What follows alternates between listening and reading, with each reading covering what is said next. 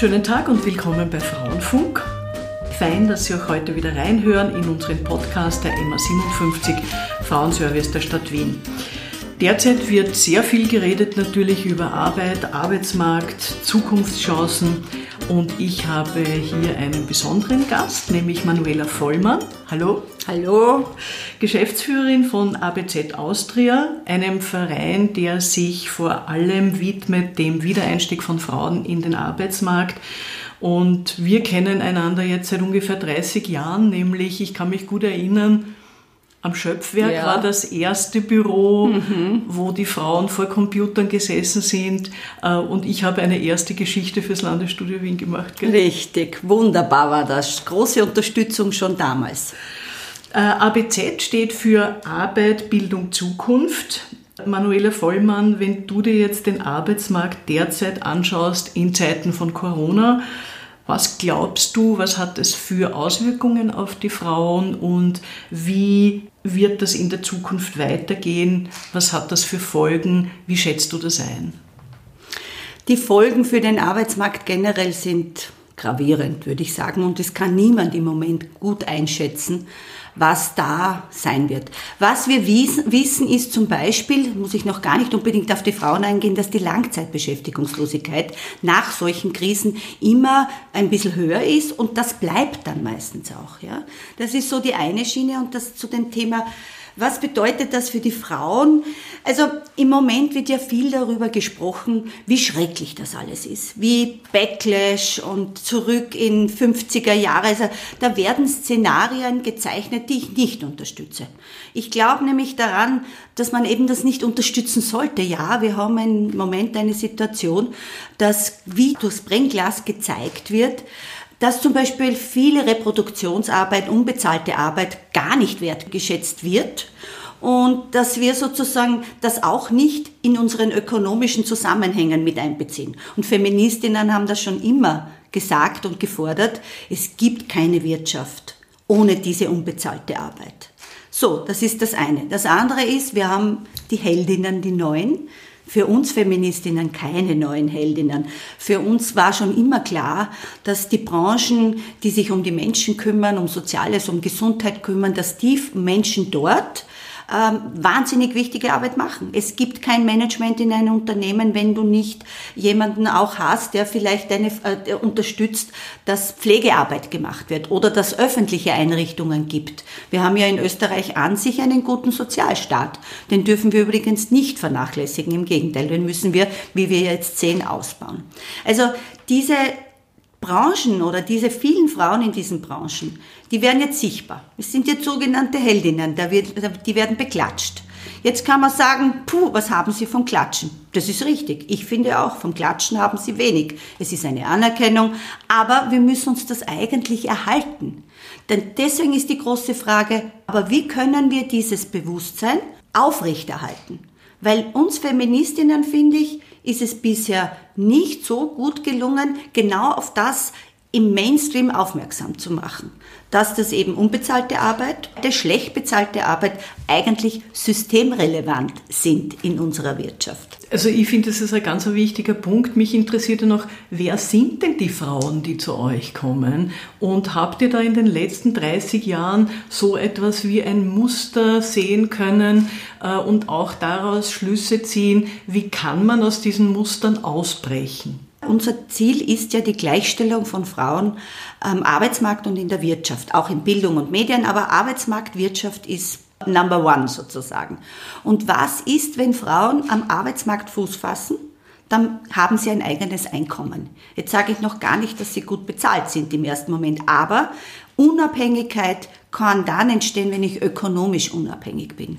Und die Zielgruppen haben sich insofern verändert, dass wir mit Wiedereinsteigerinnen begonnen haben. Und was waren so die letzten Schwerpunkte an Zielgruppe? Das waren geflüchtete Frauen. Wir haben immer schon mit Frauen gearbeitet, die einen migrantischen Hintergrund haben, die halt aus Bosnien oder Serbien oder auch aus Polen kommen. Aber jetzt mit den geflüchteten Frauen, das war noch einmal oder ist noch einmal eine andere Anforderung. Frauen aus Syrien, aus dem Iran, aus Afghanistan. Und wir haben den Kompetenzcheck für geflüchtete Frauen gemacht. Da kommt es gar nicht so sehr darauf an, wie alt sie sind. Das können Frauen ab 18 sein. Unsere Aufgabe ist, ist, die Kompetenzen dieser Frauen zu erfassen. Also immer das, was wir Feministinnen schon gesagt haben vor vielen Jahren äh, oder Jahrzehnten, Frauen haben einfach viele Kompetenzen, für die sie nichts, nichts verdienen oder für die sie nichts bekommen. Aber sie haben sie. Und diese geflüchtete Frauen, da war das das erste Mal das wirklich der Auftrag an uns und wir haben uns dann selber gegeben, diese Kompetenzen zu erheben, zu schauen, auch wenn sie kein Zeugnis mit haben, weil sie es nicht mitnehmen konnten, oder noch schlimmer, äh, wenn sie nicht wie in Afghanistan in eine Schule gehen konnten, nicht alphabetisiert sind, hinzuschauen und was können sie trotzdem auch wenn sie keine Schule besucht haben. Da hat sich sehr, sehr viel entwickelt natürlich. Wenn ich jetzt auf Österreich zurückkomme, äh, da ist ja äh, bekannt aus vielen Statistiken, dass wir sehr viele auch gut ausgebildete Frauen haben, mhm. Äh, auch durchaus mit abgeschlossenen Studien und dass wir sie dann eigentlich zwischen 30 und 40 wieder verlieren mhm. und nicht mehr in voller Größe und Zahl zurückbekommen. Was muss da passieren? Also ich glaube, es ist ein ganz ein wichtiger Punkt, ist, und da komme ich jetzt auf Unternehmen und Wirtschaft, dass es ein Zusammenspiel geben muss zwischen Politik und Wirtschaft, dass erkannt wird, welche Ressourcen da drinnen liegen. Dass es nicht nur gleichstellungspolitisch ein wichtiger Punkt ist, gesellschaftspolitisch, sondern dass das auch wirtschaftlich ganz wichtig ist, dieses Potenzial abzuholen. Und der Fachkräftemangel könnte so ein Ankerpunkt sein, von dem so viele reden und wo ich mich dann immer frage, okay, und warum gibt es dann nicht mehr Frauen auch in technischen Berufen? Es gibt schon viele Langzeitprogramme, Frauen und junge Frauen auch in den Bereich zu bringen. Aber wenn sie dann einen Job haben wollen, ist der Arbeitsmarkt nicht so offen, wie wir meinen sollten. Äh, in diesem Zusammenhang noch eine Frage. Also erstens einmal Frauen und Technik sowieso ganz eklatanter Mangel. Ja, also wir sehen das jetzt auch, wo Digitalisierung wieder ein wichtiges äh, Thema ist, weil durch die Corona-Krise das so einen Schub bekommt. Und dort sind ja sehr wenig Frauen, also in der Telekommunikationsbranche, in der Digitalisierung, in allem, wo es um digitale Technik geht. Das setzt ja voraus, dass diese Frauen sehr, sehr gut ausgebildet sind. Mhm. Aber warum glaubst du, was muss passieren, dass wir nicht immer, seit 30 Jahren reden wir davon und es passiert nichts? Ja. Nein, also wirklich so Wurzel zum Thema Arbeitsmarkt, Wirtschaft, Bildung ist nun einmal in diesem segregierten Arbeitsmarkt oder in der Segregation zwischen Frauen und Männern. Das muss man einfach sagen. Wir haben ganz massiv nach wie vor äh, diese, diese Trennung, dass Frauen diese Hausarbeit machen oder die Kindererziehung, wenn sie Kinder haben, aber auch ähm, es gibt mittlerweile Auswirkungen, dass Frauen Teilzeit arbeiten, zum Beispiel auch wenn sie keine Kinder haben. Also es gibt so eine, eine Teilung. Dies ist, finde ich, eine Wurzel dafür, dass Frauen auch als Führungspersonen zum Beispiel nicht so ernst genommen werden. Ja? Also wir nehmen das Homeoffice her. Homeoffice war ja eigentlich so vor Corona so richtig das flexibilisiert, aber macht auch möglich, dass Frauen und Männer Arbeit und Privat vereinbaren können. So, jetzt haben wir das Homeoffice wohl radikal schnell bekommen. Aber wozu hat es geführt? Es hat dazu geführt, dass primär die Frauen die Arbeit machen. Es gibt gerade eine aktuelle Studie und es ist jetzt so, dass das erste Mal sagen zumindest die Väter, die Frauen hat man nicht dazu befragt, sage ich gleich dazu. Die Väter sagen, sie sind zu 27 Prozent jetzt hauptverantwortlich für Kinderhomeschooling und für die Betreuung. Und wir erinnern uns, Väterkarenzmänner haben wir maximal 4% gehabt. Das heißt, die Frage ist, hat diese Corona-Krise vielleicht doch dazu geführt, einerseits zu sagen, dass Homeoffice mit Kindern zu Hause ohne Schule, ohne Kindergarten, ohne Großeltern, dass das nicht vereinbar ist. Das hat man schon ein bisschen gehofft, ist nie aufgegangen, aber hat bei den jungen Frauen eigentlich in den letzten Jahren meiner Meinung nach sehr wohl in die Richtung geklungen die werden jetzt hoffentlich sehen, dass das nicht der Hebel ist für Vereinbarkeit. Der Hebel für Vereinbarkeit, finde ich, ist vielmehr, dass wir die Rollenstereotype wegkriegen. Wir haben nun einmal diese patriarchalen Strukturen, worunter auch Betriebe leiden, finde ich. Ich könnte mir vorstellen, dass es, dass es hier natürlich auch enorme Fallen gibt. Ja. ja. Und dass das Homeoffice, die Homeoffice-Arbeit sofort abgewertet ja. wird äh, und es bleibt dann letztendlich doch eine Frauenarbeit. Ist eine genau. Unterstellung, aber man muss genau ja. drauf schauen. Genau. Bei vielen Diskussionen fällt es mir aber immer wieder auf, wenn wir über die Vereinbarkeit von Beruf und Familie reden, das findet immer bei Frauendiskussionen statt. Mhm. Wenn nur Männer am Podium sitzen, redet kein Mensch davon. Mhm. Warum ist das so? Weil ich glaube, dass das Thema Privat gern ausgeblendet wird. Das wissen wir ja, ja. Das Private ist ja sehr politisch, sagen wir. Viele wollen das gar nicht hören oder meinen, was hat dieses Private mit mir als Wirtschaftsfrau oder Wirtschaftsmann zu tun. Ich finde nach wie vor, dass das eigentlich eine Wurzel der Ungleichstellung von Frauen und Männern ist. Dass wir diese private Reproduktionsarbeit so ausblenden. Und die Frage ist, was müssen die neuen Strategien sein? Ich Hast du Ansätze? Also eine Strategie ist klar. Kein Konjunkturpaket ohne die Wirkungsorientierung in Richtung Gleichstellung zu prüfen. Wie wir das hinkriegen, weiß ich nicht, weil wir haben das gerade gesehen vor drei Tagen wieder. Wer sitzt am Tisch? Die Frau Ministerin Schramböck, eine Frau, und sonst nur Männer.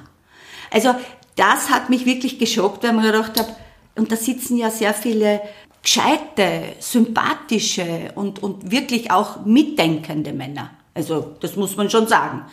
Aber dass Sie Ökonomie so denken, dass Sie dieses private oder dieses ganze Leben mitdenken, das glaube ich nicht. Und das ist die Frage, wie kriegen wir das hin? Kein Konjunkturpaket ohne Investition in Gleichstellung, in Bildung und ganz pragmatisch, koste es, was es wolle, in die Kinderbetreuung von kleinen Kindergarten bis Ganztagsschulen. Das bringt mich eh gleich zur nächsten Frage, weil ich habe in diesen Podcast-Gesprächen bei sehr vielen Frauen immer wieder gehört, es wurde etliches erreicht mhm. äh, für die Gleichstellung von äh, Frauen, aber die Feministinnen haben einen Fehler gemacht. Sie haben auf die Männer vergessen, sie haben die Männer aus der Pflicht gelassen. Wie siehst du das?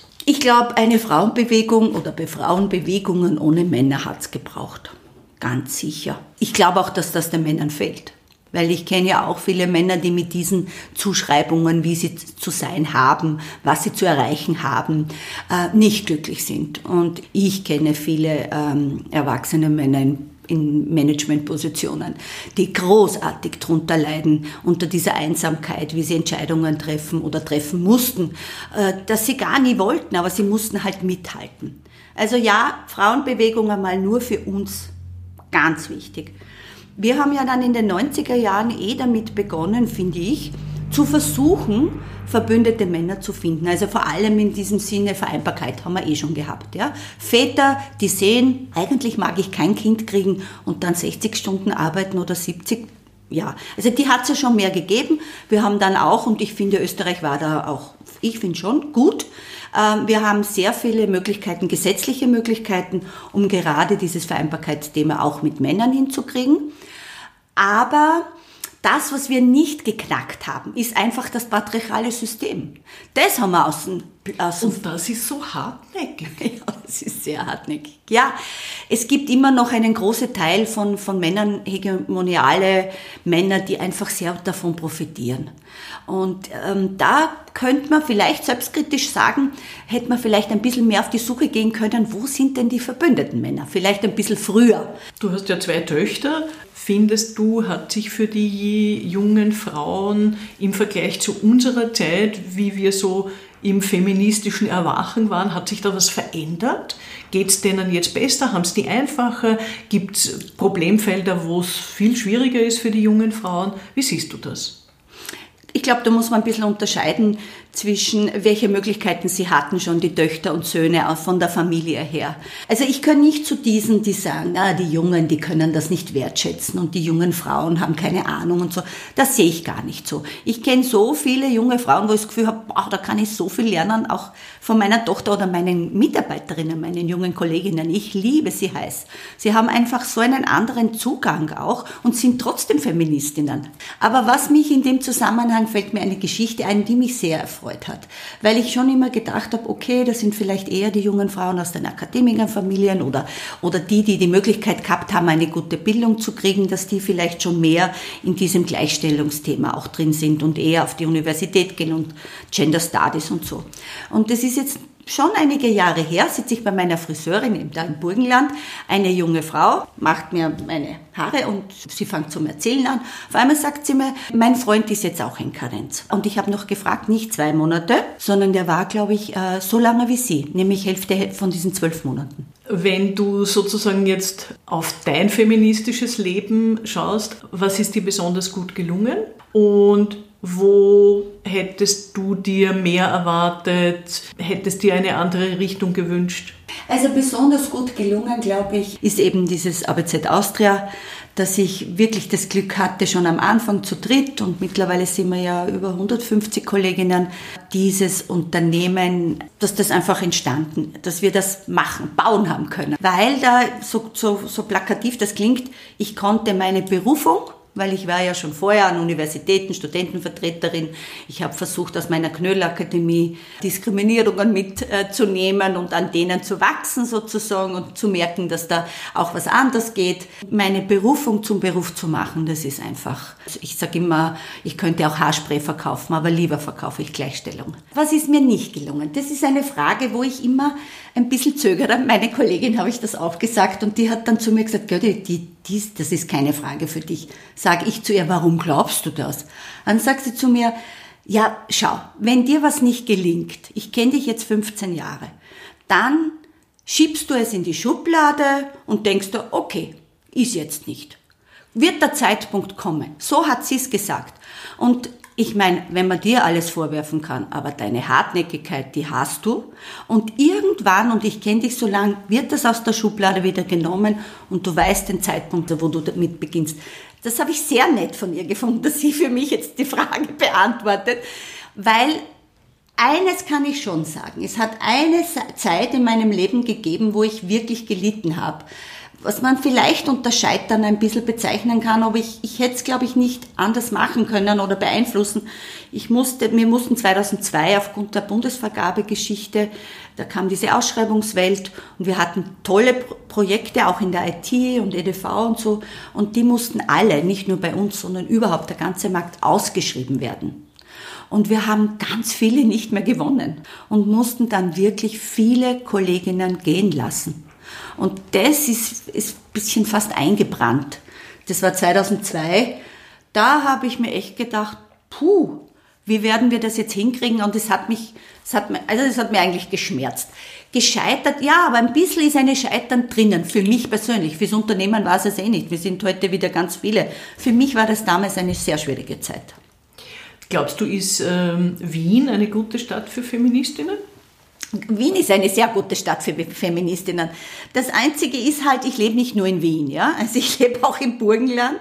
Und ja, wir haben halt ein Umfeld. Wien ist eine Metropole. Wien ist gewachsen. Wien ist wunderbar. Und Wien hat tolle Kinderbetreuung. Wir wissen auch weniger Teilzeit als woanders ja gut, aber das Umfeld ist halt ein sehr wertekonservatives Umfeld und diesen europäischen Flair aus dem Norden, den haben wir uns noch nicht wirklich geholt. Und wenn Österreich im Gesamten ein bisschen ähm, offener wäre und, und gerade was das Thema Gleichstellung angeht oder zumindest die Infrastruktur hätten, ja, man müssen, ich glaube, dann würden wir schon weiter sein, wenn wir flächendeckend ab drei Jahre zumindest wirklich tolle Kinderbetreuung hätten. Ich glaube, das hätte was gemacht mit dem Land. Und, und Schulen nicht erst in den letzten Jahren, naja, da machen wir halt eine Nachmittagsbetreuung. Was ist das? Das ist kein Bildungsansatz. Also, und insofern Wien, ja, ist super, aber ja, es gibt halt ein Umfeld auch von Wien. Wenn du drauf schaust, von wem oder woher hast du die meiste Unterstützung bekommen und was hat dich am meisten behindert? Am meisten Unterstützung habe ich sicher von meiner Family auch, ja, wobei da kann ich dann auch wieder dazu sagen, mein lieber Mann war schon hier und da, puh, äh, jetzt hast du da ein Non-Profit-Unternehmen, arbeitest recht viel. Manchmal war er nicht sehr zufrieden und dann auch nicht so unterstützend, aber grundsätzlich ja, weil wir sind noch immer verheiratet. Meine Mutter war für mich ganz, ganz wesentlich. Sie war Unternehmerin, sie war eine wirkliche Kämpferin im Südburgenland für ihr Geschäft. Sie hat viele Innovationen schon zu einer Zeit in, im Geschäftsleben, also sie war jetzt nicht die Feministin, sie hätte sich nie so bezeichnet, aber sie, hat, sie war mir ein großes Vorbild. Mein Vater war immer irgendwo, also der war beim Bundesheer, der war nicht, wir waren so immer nur Frauen zu Hause. Das, glaube ich, hat mich sehr gestärkt. Und das Dritte ist, dass ich immer sehr viele Unterstützerinnen, auch Unterstützer, nicht so viele, aber Unterstützerinnen hatten. Also zum Beispiel das Team im ABZ Austria. Ich bin keine Einzelkämpferin. Ich bin eine Frontfrau. Das macht mir Spaß. Ich stelle mich gern hin und sage, was ich denke.